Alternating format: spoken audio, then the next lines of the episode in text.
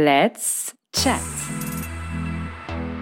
Plaisir, désir, mais aussi douleur et galère.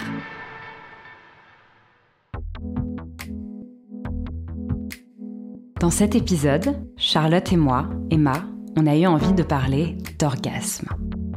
De l'examiner sous toutes ses coutures. En solo, en duo, l'orgasme tantrique, l'orgasme des seins, le squirt, etc. C'est pourquoi l'épisode est en deux parties et tu peux les écouter dans le sens que tu veux. Cette première partie abordera les sujets des premières expériences sexuelles en solo et avec des partenaires, du sens et des représentations que les personnes qui témoignent dans cet épisode donnent à leur pratique, les injonctions et les difficultés auxquelles elles peuvent faire face et la communication avec l'autre. Par avance, désolé pour le son de certains des enregistrements de cet épisode. Nous avons eu quelques petits problèmes techniques pendant le confinement. On espère que ça ne t'empêchera pas d'apprécier l'épisode.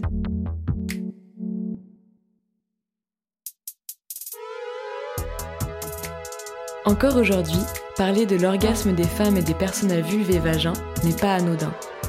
Le sexe, la masturbation, l'orgasme et le plaisir étaient très souvent médicalisés et pathologisés. Comme le rappelle Sylvie Chaperon dans son ouvrage La médecine du sexe et les femmes, l'onanisme a été le premier comportement sexuel à avoir été médicalisé au XVIIIe siècle en Occident, faisant de la masturbation et du plaisir solitaire un vice. Les médecins alors employaient les grands moyens pour y remédier.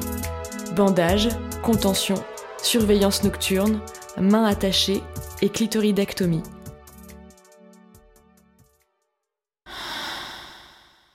Et on commence par parler du premier orgasme en solo. En fait, mon premier orgasme, je les ai eus dans mes rêves euh, et dans mes rêves d'adolescente.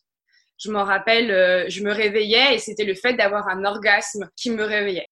Je sais que la première fois que je me suis masturbée, et je l'ai su que bien plus tard, c'était probablement, alors je vais dire un âge, peut-être 8 ans, euh, avec mon nounours que j'ai toujours. et pendant très longtemps, j'ai culpabilisé parce que je, me suis dit, oh mon Dieu, mais qu'est-ce que je fais avec mon nounours?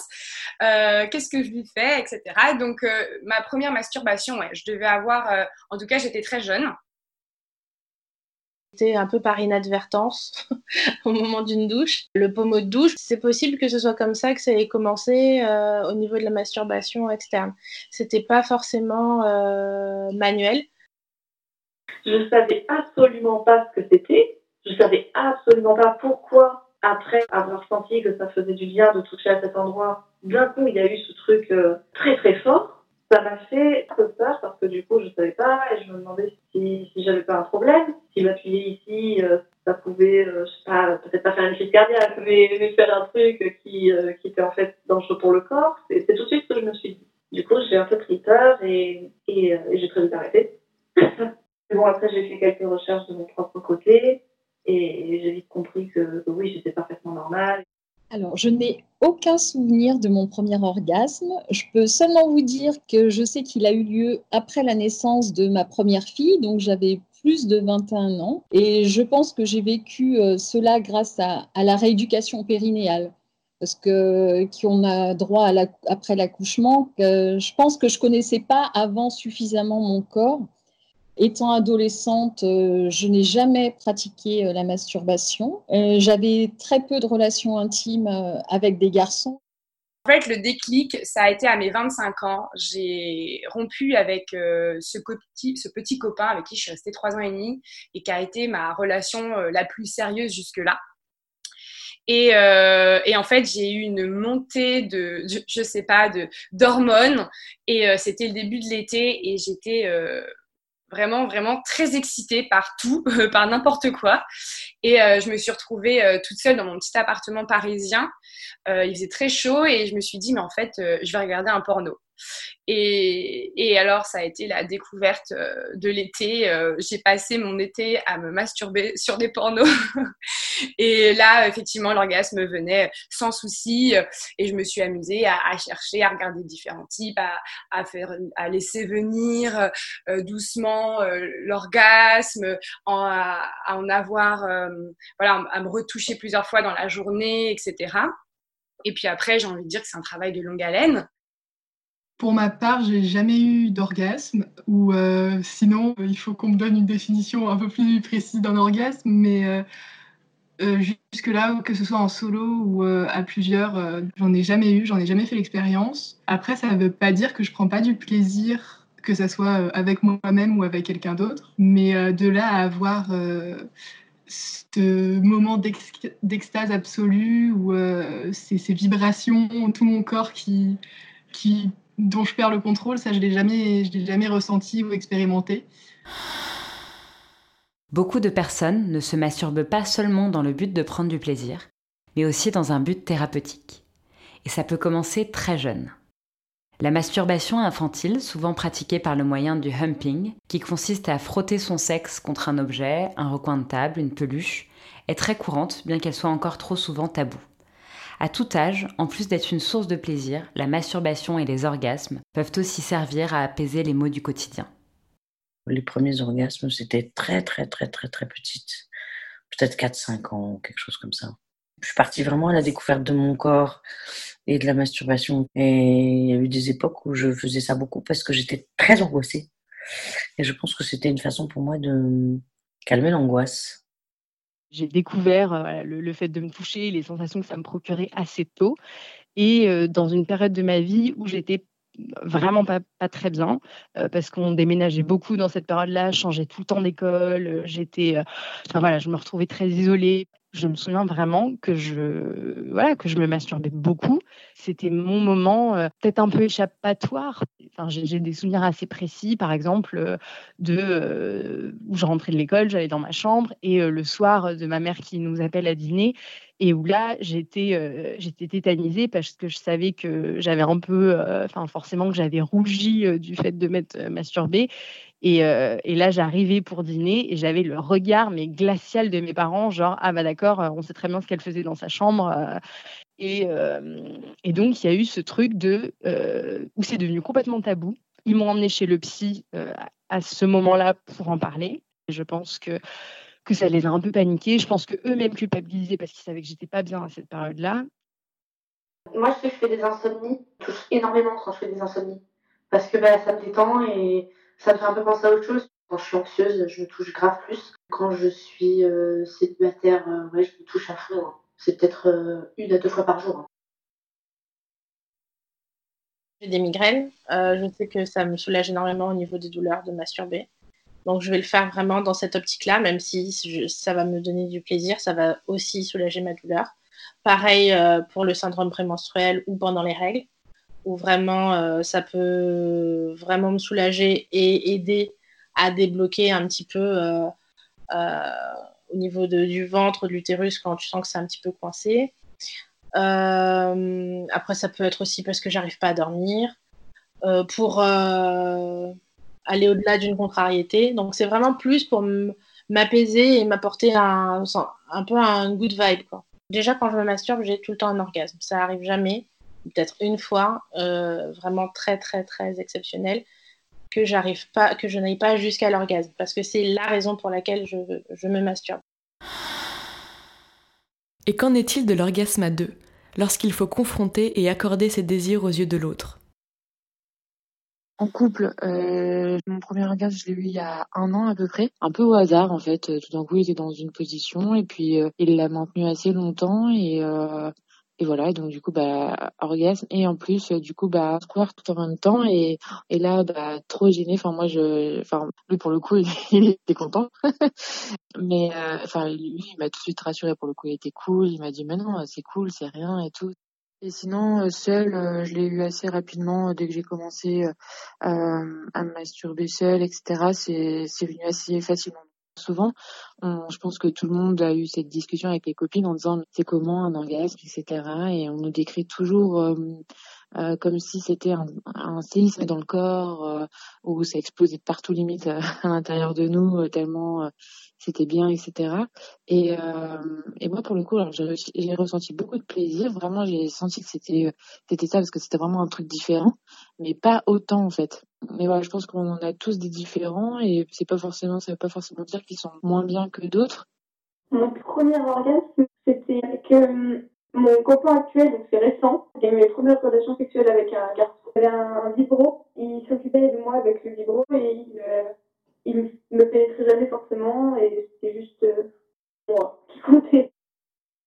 Mon premier orgasme, c'était euh, avec euh, non pas mon premier copain, mais mon troisième copain, en tout cas la troisième personne avec qui j'ai couché. Je devais probablement avoir 23 ans.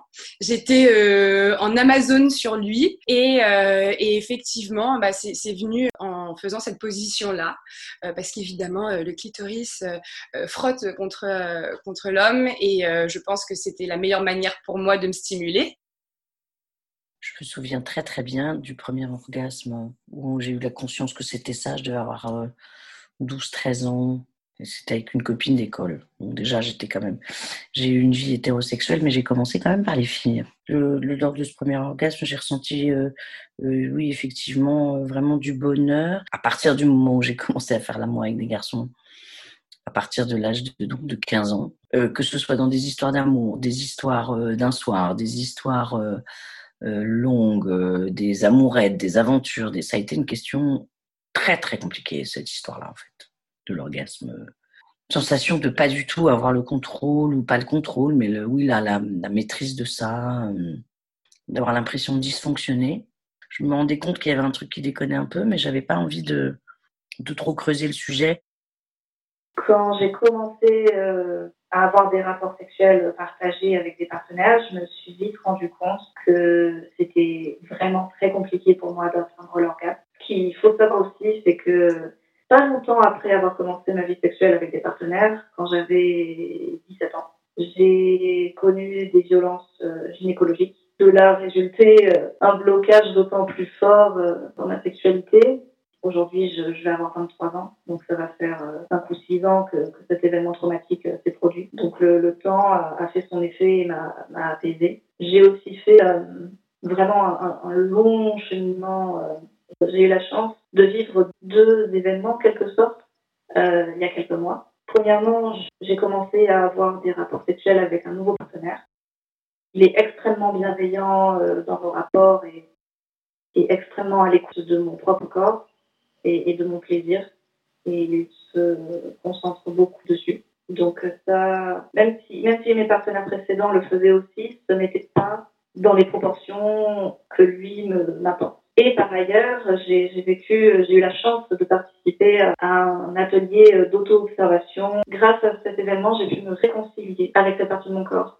Ça s'est transformé, c'était plus un champ de bataille, c'était plus une source de souffrance. Mon premier orgasme avec un partenaire, ça n'a pas du tout été mon premier partenaire, alors que c'était une relation quand même assez longue d'un an, euh, ni avec mon second partenaire. Euh, je pense que ça a été peut-être au bout de quelques années de pratique de sexualité à deux, où j'ai pu être assez à l'aise pour lâcher prise et où j'ai pu être assez à l'aise aussi pour guider l'autre. Parce que c'est normal aussi, on peut pas attendre que l'autre euh, il ait une carte en sachant que si t'appuies là et là et là, ça te fera ça. Donc on est tous dans l'apprentissage, surtout à l'adolescence ou au début de l'âge adulte. Donc ça dépend aussi de, bah, toi, du message que tu donnes, de, des indications que tu donnes, de la façon dont tu es à l'aise avec ton corps, de la façon dont tu assumes euh, ta sexualité, etc. Quand on a décidé d'aborder ce sujet dans Let's Chat, on s'est dit que ça allait amener un peu de légèreté, car le podcast traite des maladies sexuelles, des douleurs génitales et autres galères. Et bien que de cet épisode émane de la joie, de la créativité, de l'humour, les témoignages sont semés de honte, de culpabilité et de peur. L'espace entre l'injonction d'être une sage fille parfaite et l'autre d'être une femme libérée qui jouit comme elle respire est très fin pour s'épanouir dans sa sexualité. Il est aussi parfois très difficile de se détacher de l'image du corps parfait. Difficile de faire passer son plaisir avant l'image qu'on veut renvoyer à l'autre et à soi-même. Moi, le truc, c'est que j'ai jamais eu d'orgasme. Euh, donc j'ai quand même 27 ans, euh, j'ai commencé à avoir des rapports euh, à 15 ans et je n'en ai jamais eu, même enfin que ce soit avec un partenaire ou toute seule. Euh, voilà, j'adore le sexe. Pour moi, c'est voilà, c'est quand même une forme d'épanouissement et j'ai j'ai aucune pudeur, j'ai pas de tabou là-dessus, donc ça, ça m'énerve en fait que, que ce soit euh, d'avoir ce, petit truc en moins. Euh, je trouve pas ça juste. Il y a un peu ce truc qui est, débile et en plus étant assez féministe. Enfin voilà, j'essaie de me dire mais, mais non, mais te dis pas ça, c'est complètement débile. Mais en fait, de pas avoir d'orgasme, d'en avoir jamais eu d'aucune façon, je me sens, mine de rien, un peu moins femme, un peu moins sexy, un peu moins sensuelle, enfin comme s'il me manquait un truc. Le pourquoi de j'arrive pas à avoir d'orgasme, je dirais, enfin, je pense que c'est avant tout le, le, contrôle que j'ai sur mon corps. Enfin, pour moi, c'est quelque chose de très important de, de contrôler mon corps, de contrôler mon être. Euh, et, je pense que du coup, c'est le revers de la médaille, on va dire, c'est que bah, j'arrive pas à lâcher prise.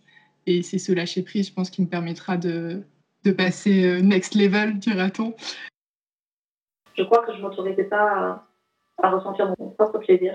Je suis plus préoccupée par est-ce que j'arrive à donner du plaisir à, ma partenaire euh, à l'époque? Est-ce que j'arrive à. Est-ce que je fais un bon coup, en fait? Plutôt qu'à me concentrer sur le moment présent, sur le, le lien avec ma partenaire, sur euh, mon propre plaisir, sur tout ça. Et il fallait absolument que je sois belle pendant mes rapports, sinon c'était pas, ça valait pas le coup pour la personne en face. Tout ça, j'étais vraiment bloquée dans ma tête. J'ai toujours eu des formes, etc. Toujours un peu de mal avec mon corps. Et euh, et donc euh, voilà, à chaque fois, euh, cette étape-là de mettre nu, etc., c'est toujours euh, compliqué. Et là, en fait, depuis oui, de, un an et demi, deux ans, je m'accepte beaucoup plus, je suis à l'aise avec mon corps. Et au début, quand je faisais amour avec un homme, c'était ah, attention, là il voit mon ventre comme ça, là il voit mon bourrelet là, là il voit mon... Donc un peu difficile de se, détendre. Je, ouais, je garde beaucoup le contrôle et le contrôle de l'image. Parfois, j'ai des pensées qui me viennent très mais, mais, mais horrible, enfin trop, trop débile de me dire ah non, faut pas que je mette dans cette position-là parce que euh, là on voit mon bourrelet ou euh, là euh, mes seins ils paraissent tout petits ou il y a des moments où, où j'ai un peu l'impression d'être une comédienne de ma propre, euh, enfin, ma propre sexualité. Il y a eu un moment où j'étais vraiment dans cette quête qui devenait un peu obsessionnelle. Je sais pas, je me faisais une petite mise en scène, presque comme si je me voyais moi-même du dessus, et euh, je me disais allez, ça y est, là c'est la bonne et tout. Il y a toutes les conditions réunies. Au final, t'es pas du tout détendu, t'es pas du tout dans le moment, et évidemment, ça donne pas grand-chose. Typiquement, je n'ai jamais eu d'orgasme euh, avec un cunilingus ce qui est un petit peu mon cheval de bataille euh, du moment.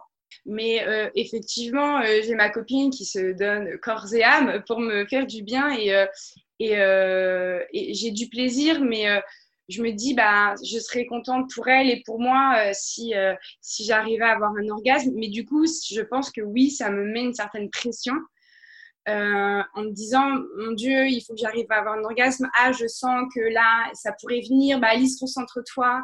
Ah non, mais je pense à autre chose.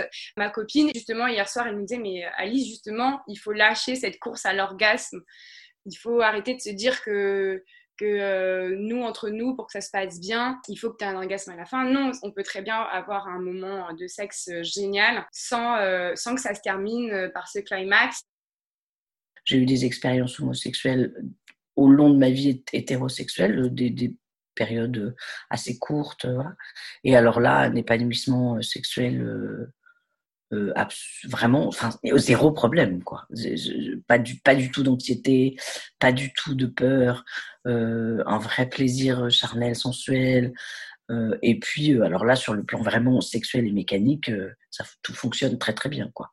Pas de problème. Si nous avons choisi de mêler les témoignages de personnes n'ayant jamais atteint l'orgasme, c'est aussi pour rendre compte que celui-ci n'est pas le garant d'une sexualité épanouie. Dans certains cas, l'orgasme lui-même peut se dresser comme une véritable injonction dont il est compliqué de se défaire et rend difficile l'épanouissement sexuel. J'ai malheureusement absorbé les, injonctions euh, sur la, sexualité et les orgasmes, les discours qui disent que oui, en effet, un, rapport sexuel euh, qui n'aboutit pas à l'orgasme, et a fortiori à l'orgasme masculin, c'est un rapport sexuel raté. Alors ce n'est pas un rapport sexuel du tout.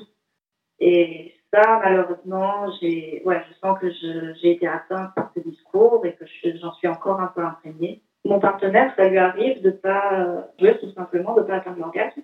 Et ça lui pose aucun problème, on en a déjà parlé, hein, ça lui pose aucun problème. Il le vit ultra bien. Mais c'est vrai que moi, c'est un peu un enjeu, ça, ça reste dans ma tête, ça me préoccupe un peu, je, me pose des questions.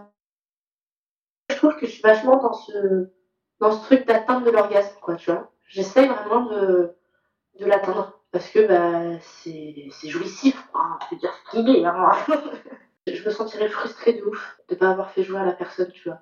Je m'inquiète plus pour l'autre que pour moi, quoi.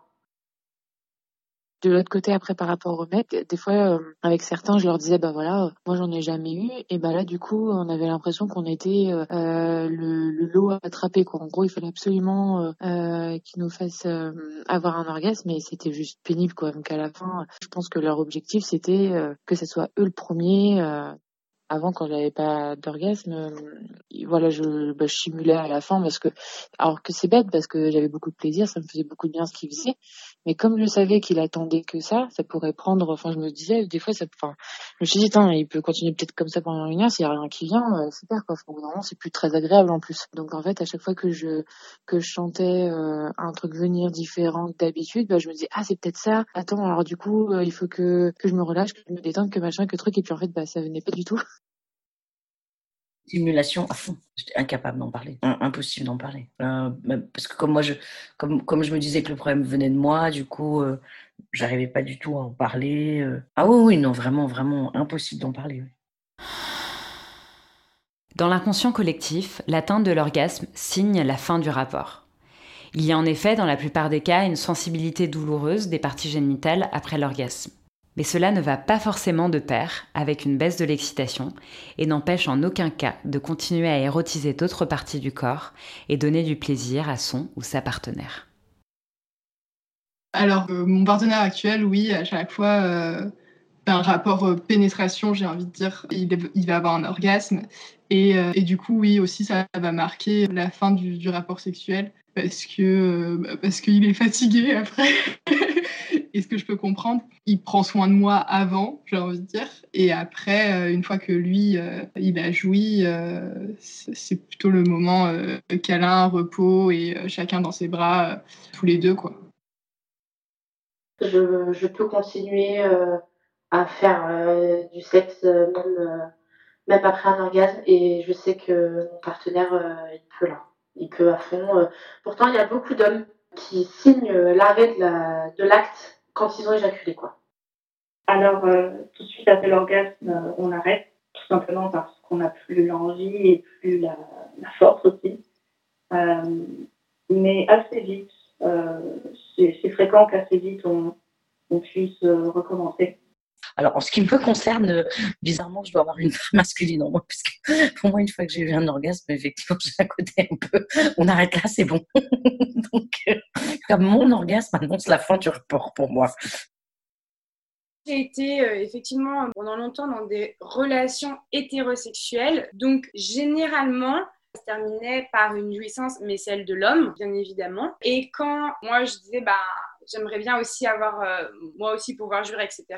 Rarement les hommes euh, faisaient l'effort de venir me faire plaisir pour me faire atteindre l'orgasme. C'est vrai que dans mes relations précédentes, j'ai couché avec pas mal de garçons ces dernières années. Euh, j'en étais arrivée à un peu une déception parce que le temps, on le prenait peu. Donc, s'ils ne me laissaient pas le temps de me faire venir l'orgasme, bah, j'en avais pas. Alors, je savais exactement comment ça pouvait marcher pour moi. Pour le coup, je connaissais la machine clairement, euh, quand je vois le plaisir que je peux prendre moi à lécher une fille, je me dis clairement, quand on dit qu'on a un sincère plaisir à donner du plaisir à quelqu'un, non, je n'ai pas rencontré quelqu'un qui avait, qui avait ce, plaisir profond à lécher une fille, à passer des heures à, regarder son corps, à la lécher, à la toucher. Euh, voilà, je veux pas blâmer les hommes, c'est plus que je me dis que euh, bah, ils font pas trop les recherches, quoi. C'est un peu dommage. Tout au long des entretiens, on sent comme le manque de communication est un vrai fléau, et comme à contrario, communiquer, demander le consentement, discuter des pratiques permet d'instaurer une confiance qui décuple souvent le plaisir. Au niveau de la communication, je sais que j'ai pas encore euh, la facilité vraiment à dire plus haut, en haut, à droite, à gauche, etc. Je, guide plutôt avec mes mains et ensuite avec bien sûr euh, mon langage corporel, mes gémissements. Mais euh, j'arrive pas encore à être euh, dans l'expression euh, verbale de ce que je veux.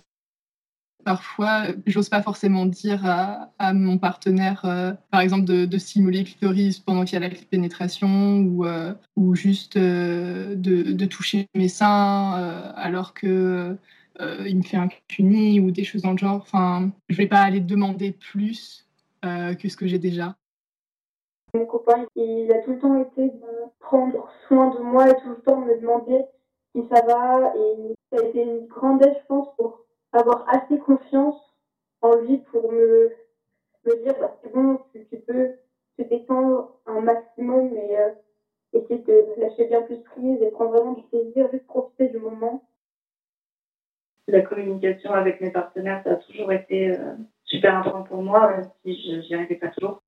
Mais j'ai toujours essayé. Et sans l'ombre d'un doute, dire à mes partenaires ce que j'aimais, ce que j'aimais moins aussi ça m'a beaucoup aidé à, m'épanouir dans ma sexualité et, je l'espère dans, dans, la leur aussi.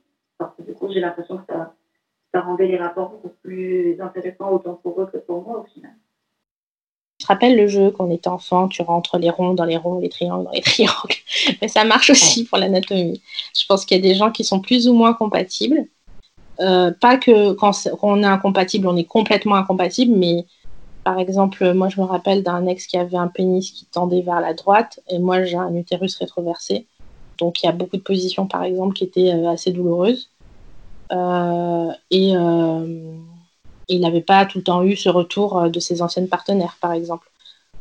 j'ai aussi eu un partenaire qui n'avait pas du tout un gros pénis, mais vraiment pas du tout un gros pénis, et j'ai rarement pris autant de plaisir qu'avec lui. Et ça n'empêche pas qu'on faisait des stimulations internes, etc et puis aussi de l'alchimie qu'il y a entre les deux personnes. Moi, je pense qu'un mauvais coup, c'est quelqu'un qui n'écoute pas son partenaire dans l'absolu, mais c'est pas quelqu'un qui ne sait pas faire. Parce que euh, c'est un langage, c'est une discussion, c'est un échange qui est entre les deux personnes.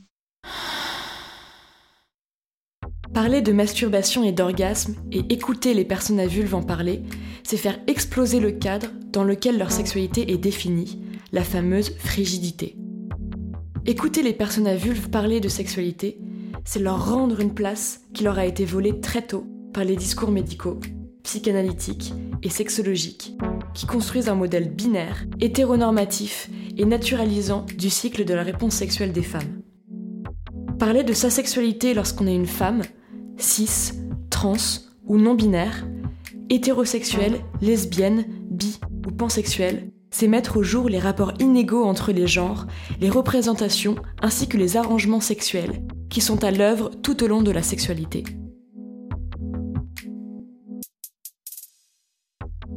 On espère que cette première partie vous a plu.